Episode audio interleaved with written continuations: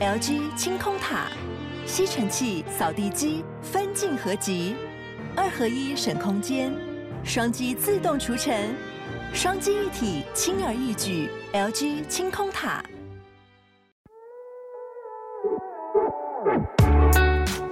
我们今天这期节目又来跟大家介绍今年的台湾国际人权影展。台湾国际人权影展是由国家人权博物馆所主办，那在今天已经进入第五年了。那今年人权影展的选片呢，是由人权馆担任召集人，那邀请陈俊荣、王君琪、郭敏荣、王浩杰等不同专业的影展策展人来共同参与。而你喜欢看影展吗？我自己是蛮喜欢看影展，虽然我是一个不懂电影的人，但就是因为我不懂电影，所以我才会觉得利用影展的机会，这些影展他们会有专业的选片委员，他们会按照影展的主题主轴选出很多很精彩而且与主轴相符的电影。那在人权影展中呢，当然我们要讨论的就是人权。而今年人权影展它分为三大主轴，第一个叫失衡星球，再来叫做民主镜像，最后则是人权现场。而在今天节目中，是台湾国际人权影展选片委员，同时也是国家电影及视听文化中心的执行长王君琪，还有今年二零二一年台湾国际人权影展的统筹苏卫青，来到节目中来跟大家聊一聊今年国际人权影展的选片理念，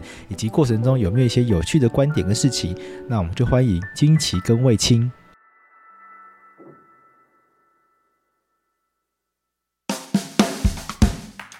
其其实那时候是那时候是这五部片定了，然后大概就会探讨一个民主治理的各种现象啊，然后里面有包含各个不同国家的状况这样子。然后那时候因为台湾那台湾就是到最近都还是啊，就是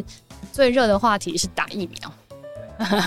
然后我那时候就在想说，民主应该是个好东西，可是民主会不会就像疫苗对 COVID-19 来说，可能是个好东西或是个解放，但是会不会就跟疫苗一样有不良反应呢？民主会不会有不良反应？然后后来我们有两位选片人接受我们专刊编辑的访问，有提到一个更有具象化的思考，就是民主有没有天花板？好，嗯、我们今年就从国际博物馆日他们的一个主题“启发未来”来做一个发想的起点。那我们今年在启发未来的时候，注意到环境变迁、气候。呃，极端气候的影响其实是在未来的世代很关注的一个议题，所以我们今年在人权影展特别有一个专题是去注意到了环境、气候变迁，然后还有这样的一个变化对每一个人所产生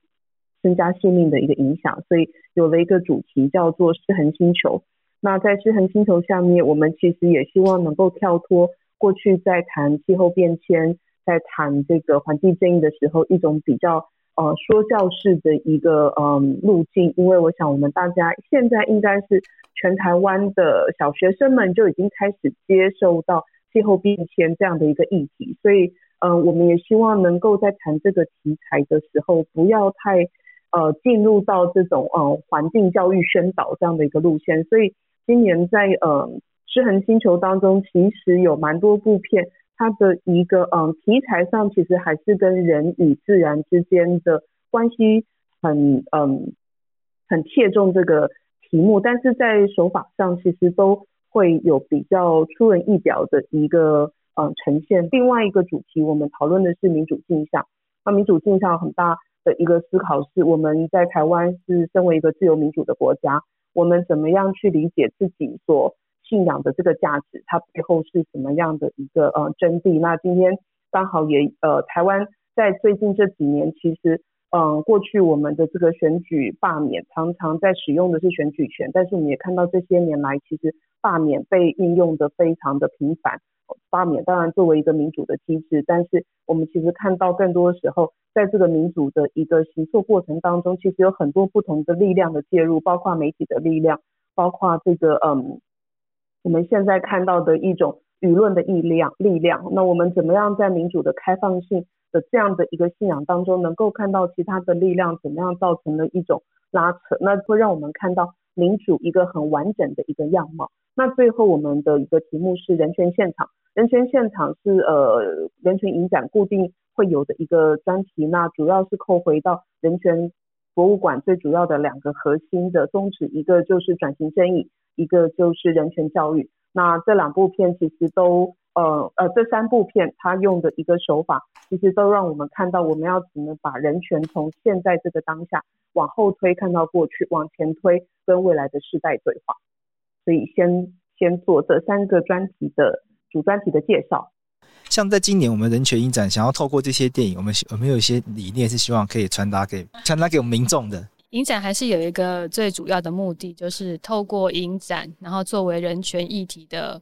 呃公公众性、公开性的交流平台。对，然后今年会会希望就是在既有的转型正义这个题目之下，面向拓展的更多元。所以其实回应到桂枝一开始的问题，如果我们用东京奥运来比喻的话，转型正义这个题目应该是不管奥运办几届，都一定会有田径跟体操嘛，从希腊以来的最主要的运动项目。那如果人权影展作为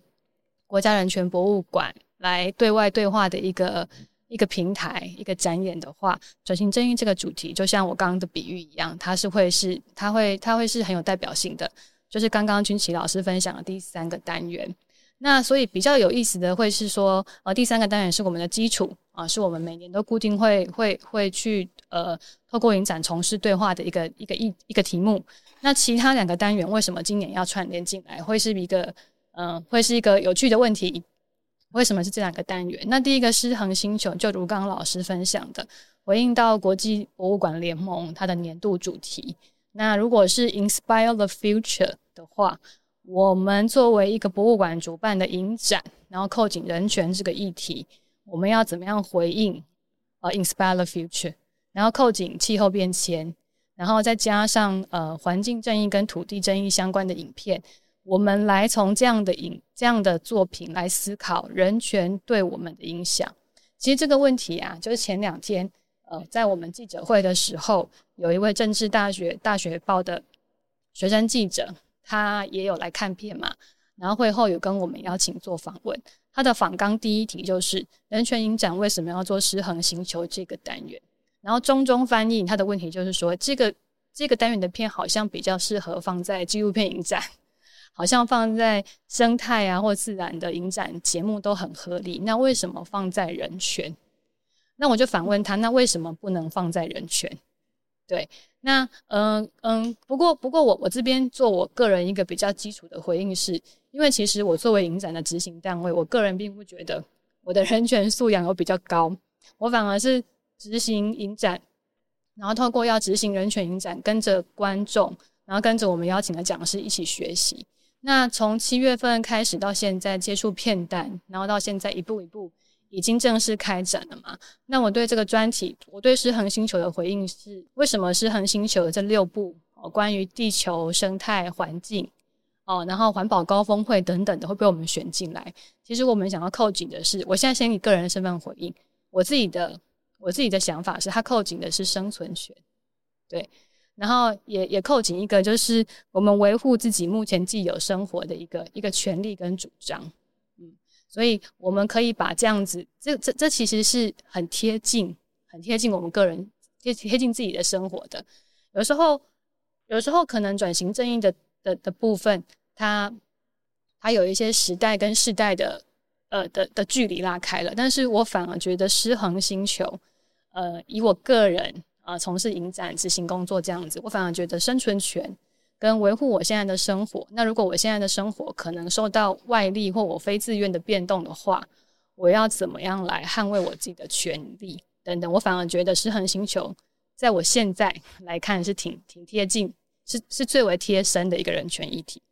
那第二个单元是。呃，第二个单元是之前呃，就是呃，也跟各位说明，就是呃，人权影展呢，我们有四个选片委员，就是目前在线上跟我们一起的王君琪老师，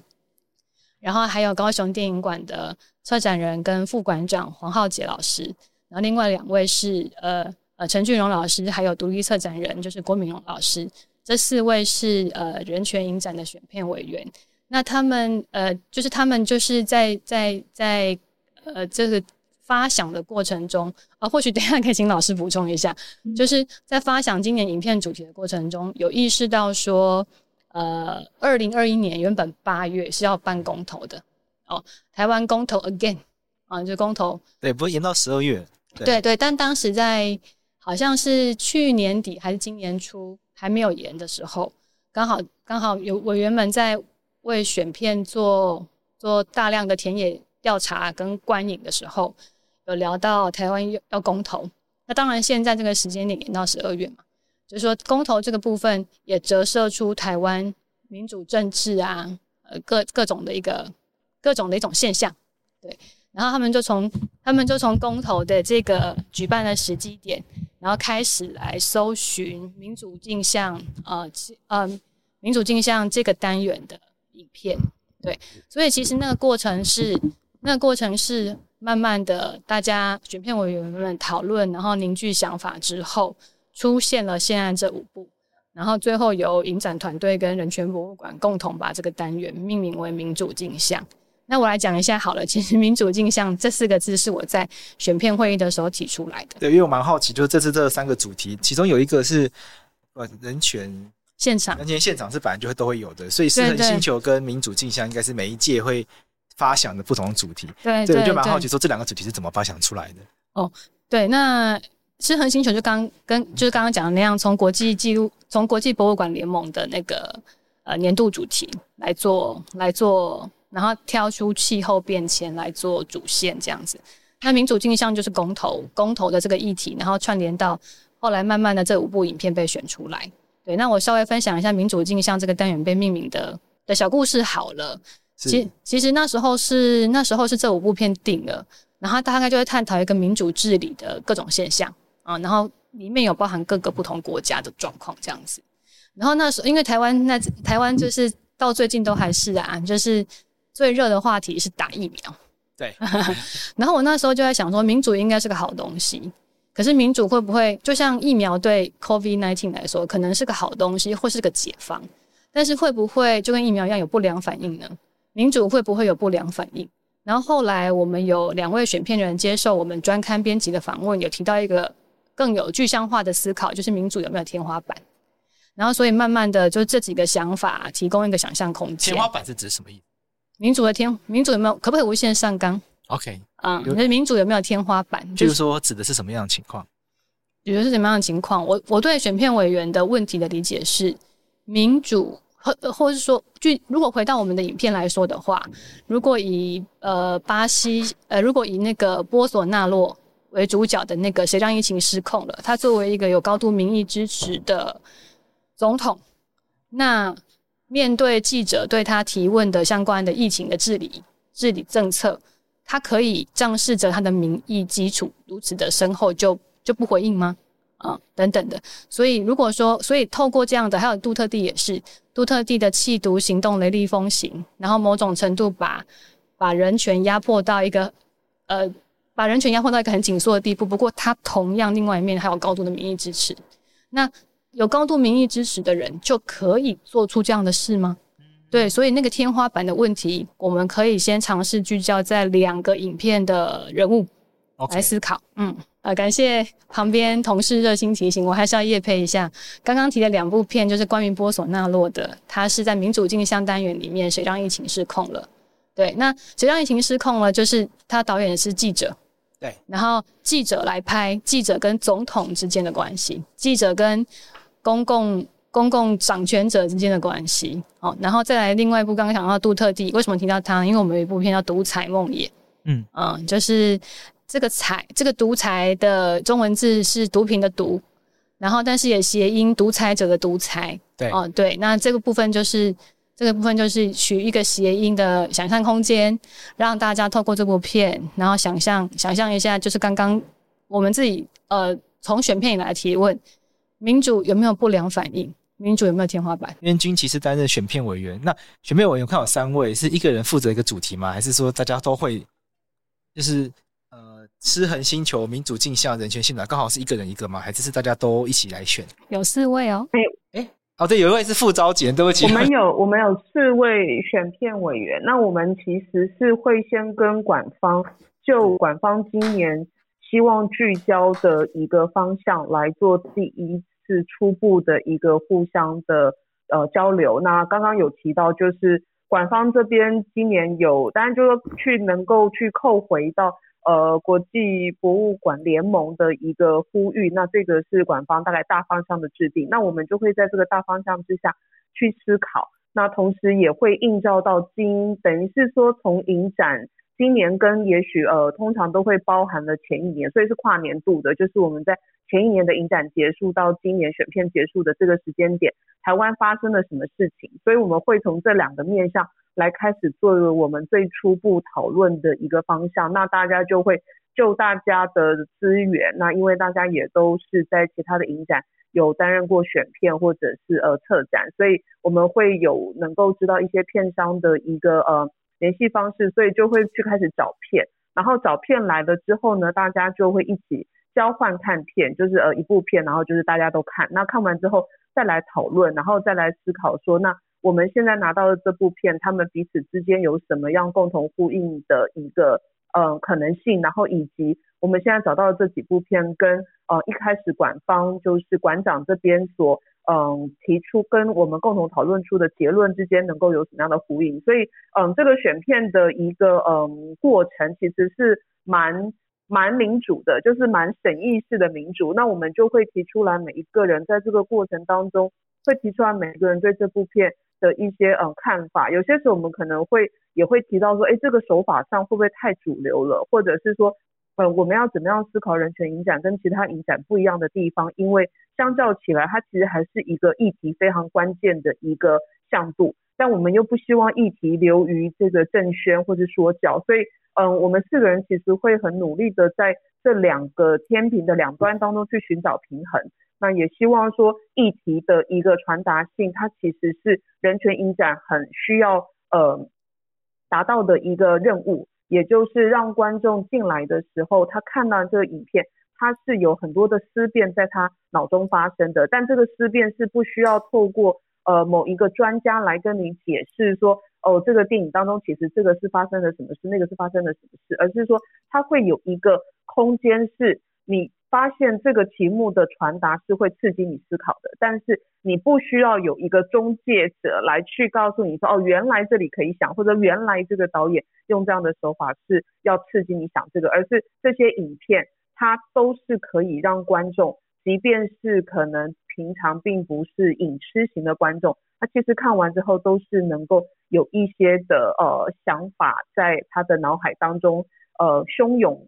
呃，激荡，那这个是我们在选片的时候期望能够达到的。那我也想回应一下，就是刚刚呃前面一个问题，就是呃为什么环境的题目要出现在人权影展？那其实这个议题至少对我来讲，我觉得也是因为这一次参与选片所意识到的，也就是我们所提到的这些气候变迁或者是这个呃碳排放的问题，对于我们来讲，可能是日常生活当中的一个呃。的一种呃随手要做的事，但是很多人的身家性命，包括在台湾中部的民众，我知道有一位老师，然后他是一位纪录片工作者林泰洲老师，他其实也拍了空屋的纪录片，因为他自己其实就是就是空污的受害者，他自己的身体，他自己的的这个家人，其实受到了很严重的一个嗯这个空污的侵害。那我们在未来未来这部纪录片当中，乌干达的这位。呃，主角其实他也很直接的，就是他没有办法好好的生存在这个地球上，就是因为气候变迁。所以我想，气候变迁跟人权它其实是息息相关的，是因为，嗯、这些大的产业或者是这些呃世界强权，他们所排放的碳都是我们看不见的，可是我们每一个人却都很有可能在这个后果当中影响到了我们最基本的生存。那在这次的这个选片的过程中，可不可以可不可以跟我分享一下，就是在这个选片的过程中有没有一些有趣的事情？有趣的事情有，譬如说，哎哎，您您直接说好，对对对，啊，对，就我们其实，比方说，我们呃今年的那个有一部片是在讲巴西的前一任总统，那然后呃叫做谁？那是巴西谁说了算？这部片常常都会巴西谁说了算？巴西谁说了算？那它其实是一部。它其实是一部很政治的纪录片，也就是说它，它它大家大概可以想象，就是一个拍的非常好的巴西国会频道，然后聚焦在他们呃他遭到弹劾的那一段期间。但是整部片其实呃，说起来它其实是高潮迭起，因为你会看到这些政治人物他们的攻防战，然后进到小房间里面去想要怎么样跟他们的敌对的阵营来去来去做一些呃这些呃答辩或者是反驳等等，但它其实是很硬的，所以我们就在过程当中，就是大家就会对于这个就说哎，观众会想看吗？然后看到底是要看什么呢？然后会不会会不会太失焦？就是。会有这些彼此，呃，现在回想可能没有特别有什么笑点，但是我们在这个过程当中，其实会会蛮容易会有一些大家自己对于看这些片的一些感想，然后就会脱口而出一些呃比较有有趣的一些反应，但是我现在有点难具体的讲说曾经发生过一个什么。笑话或者是什么趣闻这样子，对，但呃，对我们大概我觉得蛮有趣的，或是说大家在这个过程当中，其实会蛮，我觉得因为大家要一方面要彼此要帮自己心里所喜欢的拉票，然后二方面又要有足够的空间去看到，哎，其实自己不喜欢的，其实可能有值得可取之处，所以我觉得在选片的过程当中，我们都蛮。蛮诚实的揭露我们自己，就是哎、我其实真的很不喜欢这个片，然后这个片真的是很很怎么样怎么样怎么样，就是我觉得那个过程，因为我们其实都会变得就是像那个就是很很老实，然后也很诚实的，就是哎、不好意思，就是你这你很喜欢这部片，但我跟你讲，我觉得这部片我真的我真的没办法，然后我觉得他这个这样这样这样真的不行，所以我觉得那个选片过程很像也是我们四个人很很坦诚的让对方知道。我们各自的偏好，然后以及呃不能忍受或是不可不可不可接受，或者是甘愿就是好啦，就是你说了算，你说的对，然后我们也在这个过程当中，其实会承认到自己的不足。在这个选片的过程中，它是多数决吗？还是共识？其实是共识决，我们没有投票。对，就是每一部片都是，是就是共识说好就是这部片，然后大家都没有意见，这样才会。哎，有有意见，有有很多意见，就是我们 在意。对，有意见，然后意见之后就是呃来来回回。那我觉得这个也会是民主可贵的一个地方，就是它不是靠投票的多数决，投票其实某种程度也是一种多数暴力的结果，对，而是说我们在这个过程当中，其实就是比方说我可能一开始没有很喜欢某一部片，但是当大家讨论之后，我其实会发现到说，原来我没有很喜欢的原因，可能正是这部片，甚至于可能正是它可贵的地方。那我觉得这时候其实是我们彼此能够透过这个过程看到自己的一个不足，然后同时也去提出来。当我提出来一个一个论点，那可能是其他的委员没有意识到的时候，那其实他们也会被我说服。所以我在我在对我在选那个呃我们在选那个总理的移动花园的时候，其实我有提到一个观点。那这个观点可能是其他的评审比较没有。感受到的就是，我觉得这部片很难得的是，他当然是是在质疑这样子呃有权势去改变地景这样的一个呃一个一个状态，但我其实也看到了当地人他们对于树的存在不不见得都是支持的，因为那个树的存在可能影响了他的交通便利等等。那因为我现在居住在花莲，所以我对交通比较有感，所以我就提出来的这一个面向。是我觉得这部片除了大家讲的其他的部分之外，我觉得这部片我会很希望他入选的原因，对，所以就是我们就会有这样的一个讨论。那当然也很很很可以想象的，就是其他的评审也会注意到说，对，那这部片的导演其实提出了这样的一个观点，也就是他把居民的观点多元化了，而不是只有一种一种声音，就是 A 树不应该离开，然后树应该被保留，而是同样的一个家庭里面。也会有不同的成员，他们对于树要不要在这里，或者树要被移开的一种感想是不同的。对，所以我们是共视觉。嗯，君吉像是在像是您是选片委员，那像我、嗯、像我像我就是一般的民众，我就是比如说我看影展，因为我对我我看电影就是看热闹，就是哦好好看，大概就是这种。大概我想可能大多数听众跟我一样，哦电影这个可能画面很漂亮，音乐很好听，然后故事很感人。嗯啊，可能对我来说就有就有娱乐娱乐感了，然后可能就有点感受。可是，呃，相对来说就是比较看热闹的。那您是内行的，你看门道，能不能能够为我们分享几个？就是说，比如说您在这次影展选片过程中，我们已经选出来的这些电影里面，哎，你是怎么去觉得这些电影，哎，它是好的，它是适合透过这次影展有一些故事，有一些议题，有一些思想观念是可以带给大家的？就您比较内行的话，你会怎么跟大家分享你看片的这个，享受这个看片的过程？嗯，我其实很难会去说某一部片是好或是不好，就是我我呃，如果说以人权影展来讲的话，那当然最重要就是我们希望这一些影片它能够让我们看到某一个议题，其实是这部影片的一个核心，也就是它会刺激你去停下来，觉得哎，这事情好像的确怪怪的，好像。应该要想一下，那我觉得大部分比较娱乐倾向的电影，它其实是没有要鼓励你停下来的，就是它的整个叙事的手法、拍摄的手法，会让你身如如如同浸淫在那个剧中世界，然后你就会跟着这个剧中人开始经历他们的旅程，然后你会认同他们的观点，然后你会相信他们的信仰，然后你会跟着他们一起感动，好像你就是在他们身边最好的朋友，甚至于好像你自己就会是那个剧中人。那那但是呃，很多时候其实有影响力的电影，它可能带出了很深刻的种族的一个意识，它也是透过这个方法。所以我我觉得其实其实呃，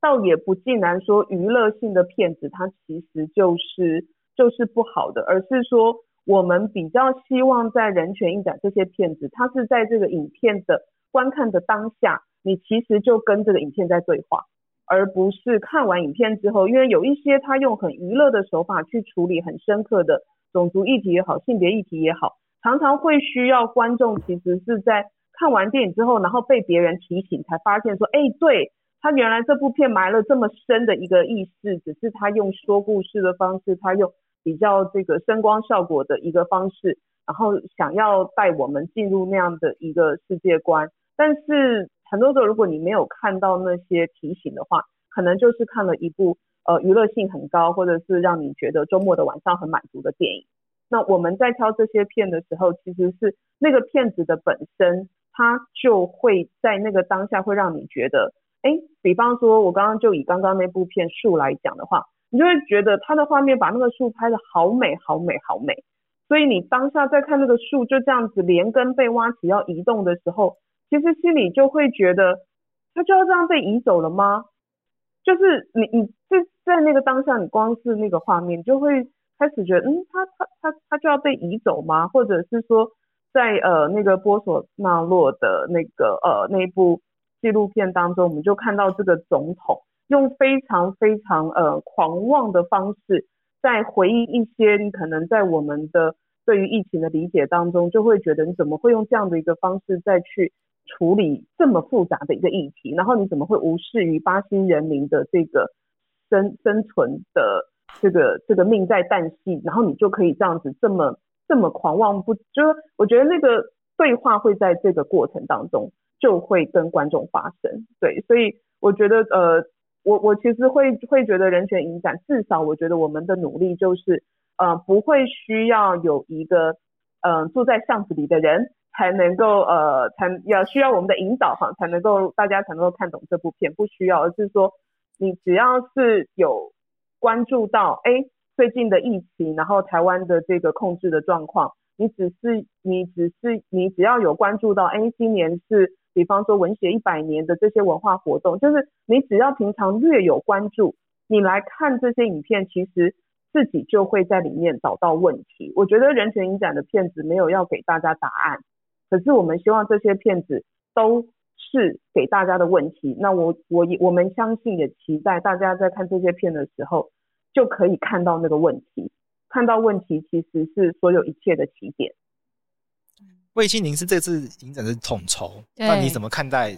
那你怎么去？那如果是你的话，你会怎么跟大家介绍我们这次选出来这些片？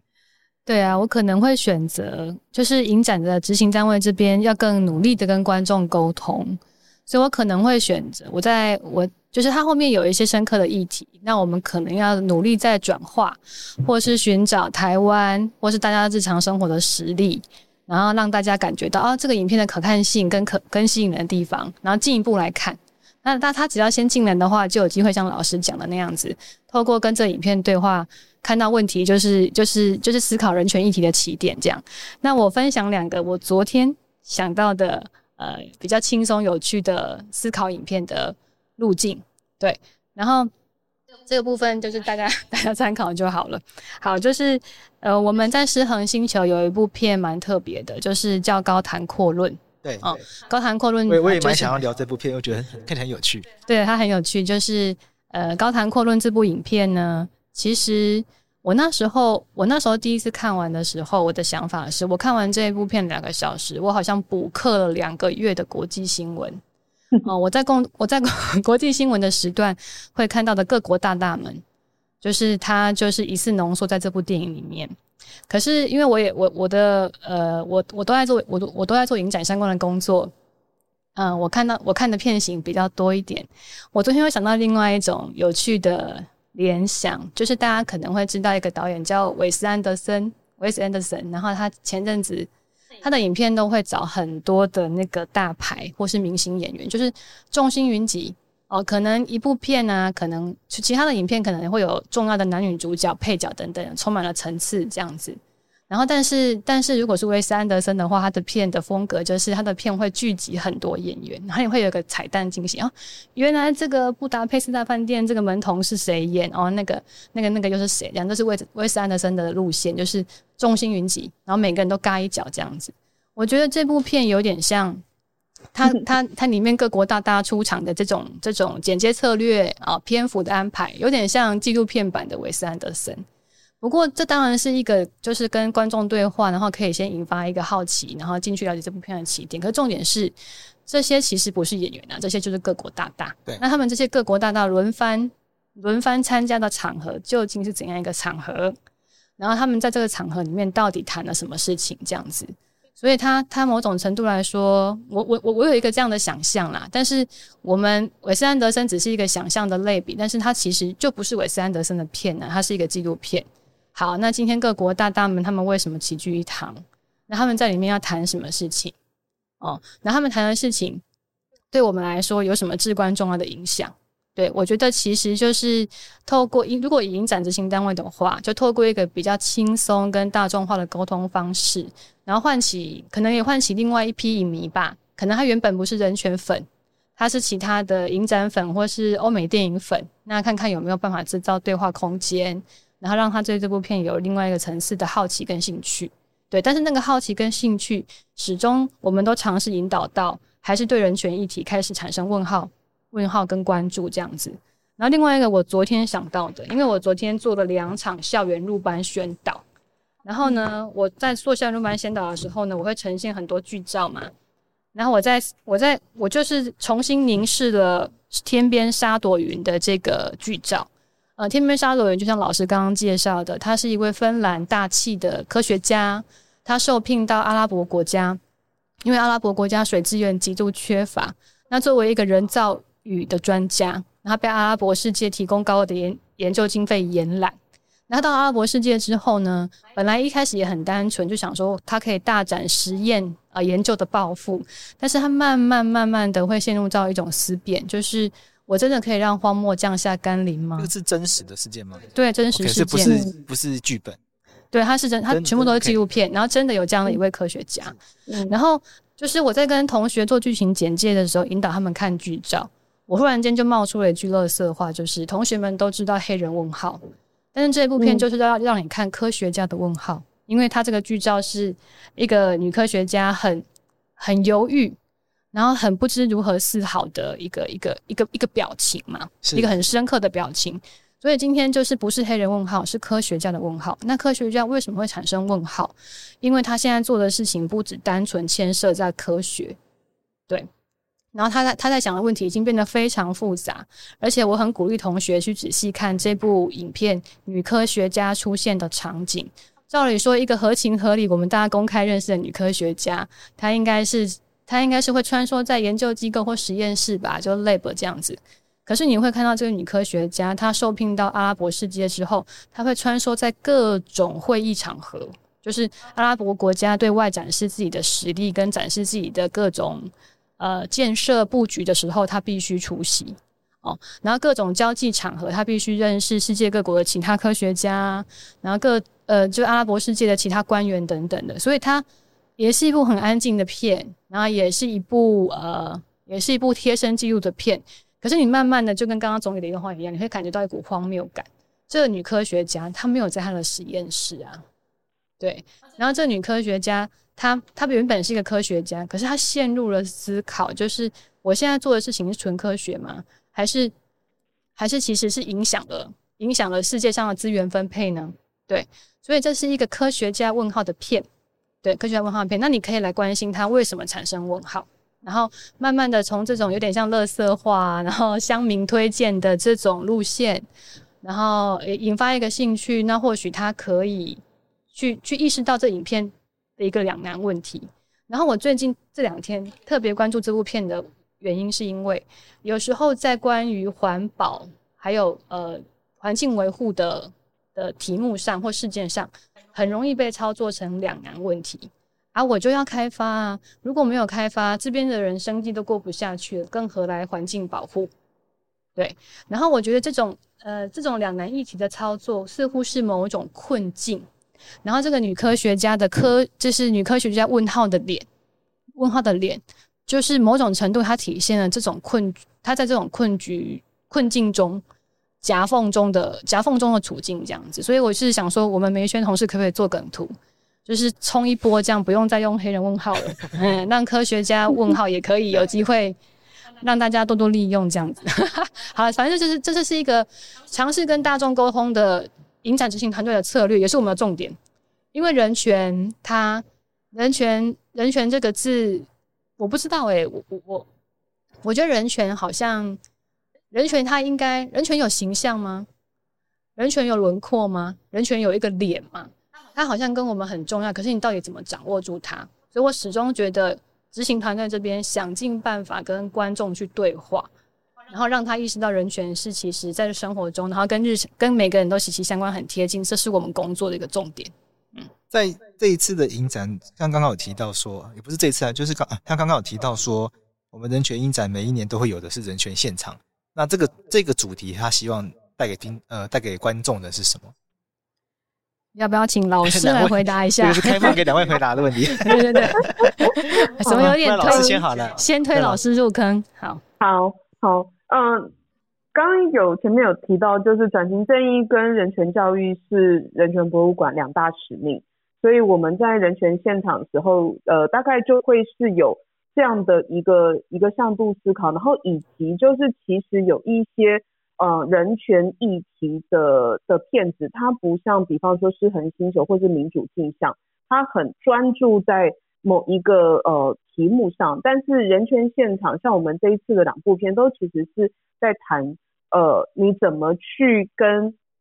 下一个世代去谈过去历史上的不正义。那像这样的一个题目，它其实是一个。永恒有有一点像是一个永恒的问题，因为历史上的不正义其实不停的在发生，从大的国家到小的社区，那这个历史的不正义，你要用什么方式谈？然后你要怎么样去回应到，当你自己的前世代是在这个历史不正义的洪流当中的时候，你的一个处境的位置在哪？所以，呃，人权现场比较多，其实会是这样的一个题目，就是我们要怎么样让。呃，跟人权相关议题，让转型正义可以持续的在下一代发酵，而不会觉得它只是上一代的事情，然后也能够看到说，那上一代的事情对于我们这一代，或者是对下一代，还会产生出什么样的影响？那其实我想，很多的历史也证明了这些不正义，它在过了当时的时间之后，在当代或者在未来，它常常往往会被埋下仇恨的种子，也就是说。呃，它变成被操作成就是两个阵营，或是两种认同，那彼此互相呃呃痛恨，彼此互相攻击。那但是其实很多时候，它那个最根本的问题，可能是在呃五十年前、六十年前那个根，它在当时没有好好的被那个根源，在当时没有好好的被梳理，没有好好的被整理。伤口没有好好的复原，才会导致最后它变形成为一种互相的仇恨、互相的攻击，甚至于在更多的国家，甚至于很多我们看到的内战，它其实就是一种憎恶到了极致，就是一个国家的内战。所以人权现场其实呃，我们这一次呃也包括之前的题目，就会发现说有一些议题，比方德国人他们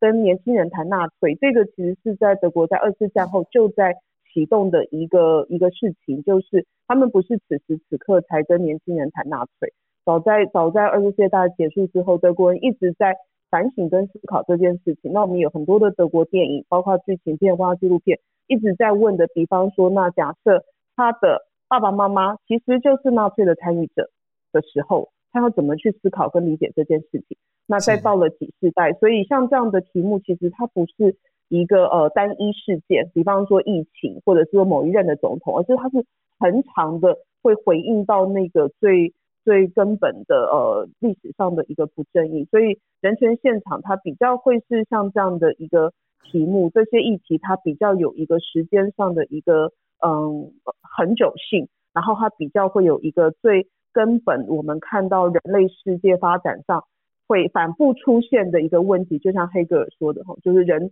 人其实是不会从历史当中学到教训的，所以我们大部分在人权现场会挑到的片子，就会是这种，他可能过了十年之后你再来看这部片，或者过了三十年再来看这部片，你还是发现它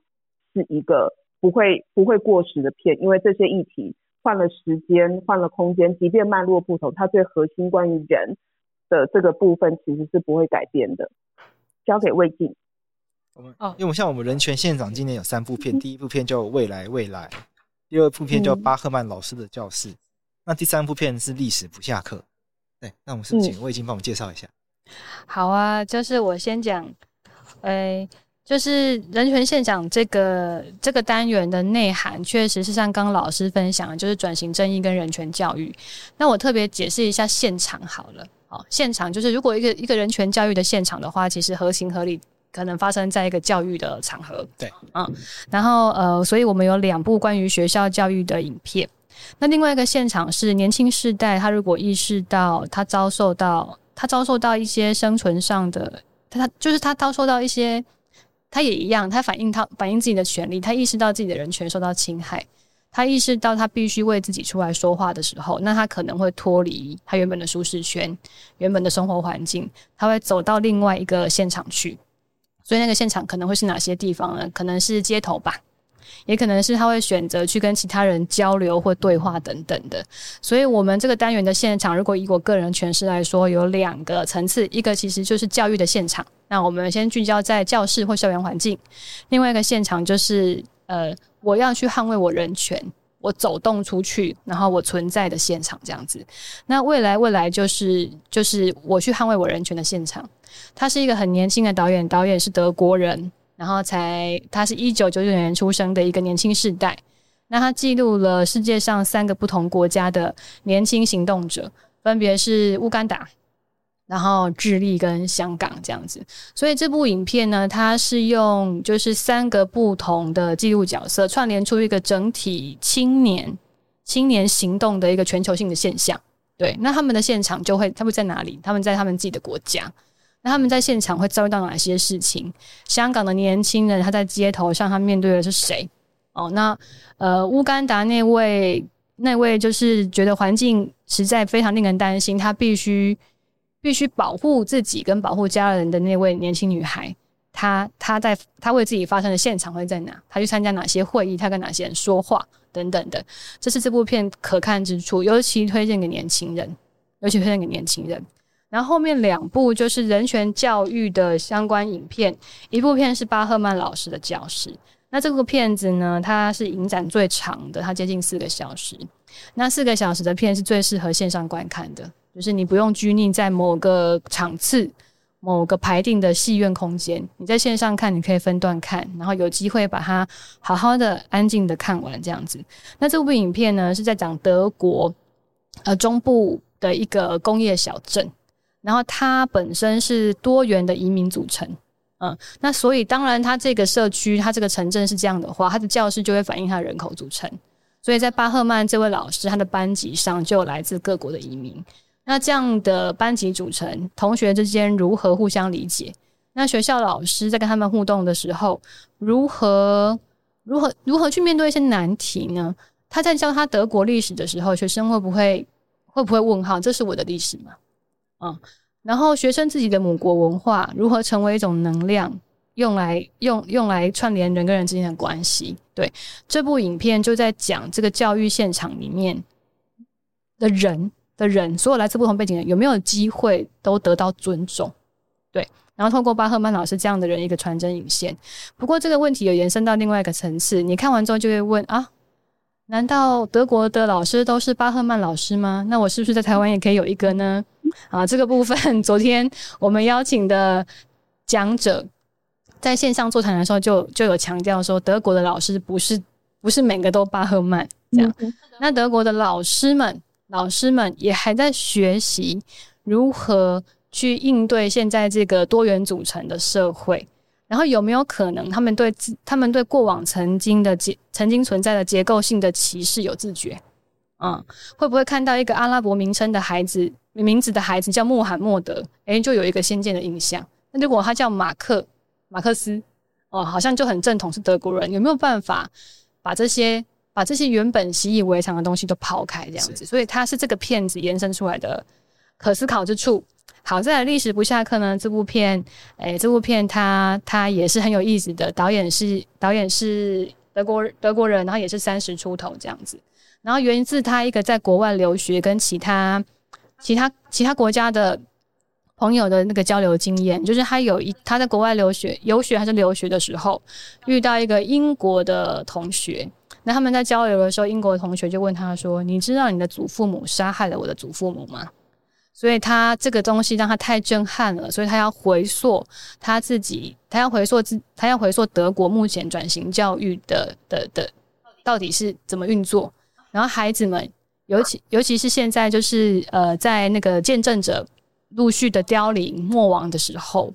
呃，没有没有从那段历史走过来的人的时候，这个教育如何进行？所以其实转型正义在台湾当然才刚起步，那德国会是我们一个很好的典范，但德国本身也有一些问题，就是他们的转型教育做了这么久，成效如何呢？转型教育一点零做完之后，那二点零要做什么？对对，所以这部片虽然只有六十分钟，然后但是还要思考的，它的题目就是又更大了。又更大这样，然后我要小小的补充一个我个人觉得很重要的，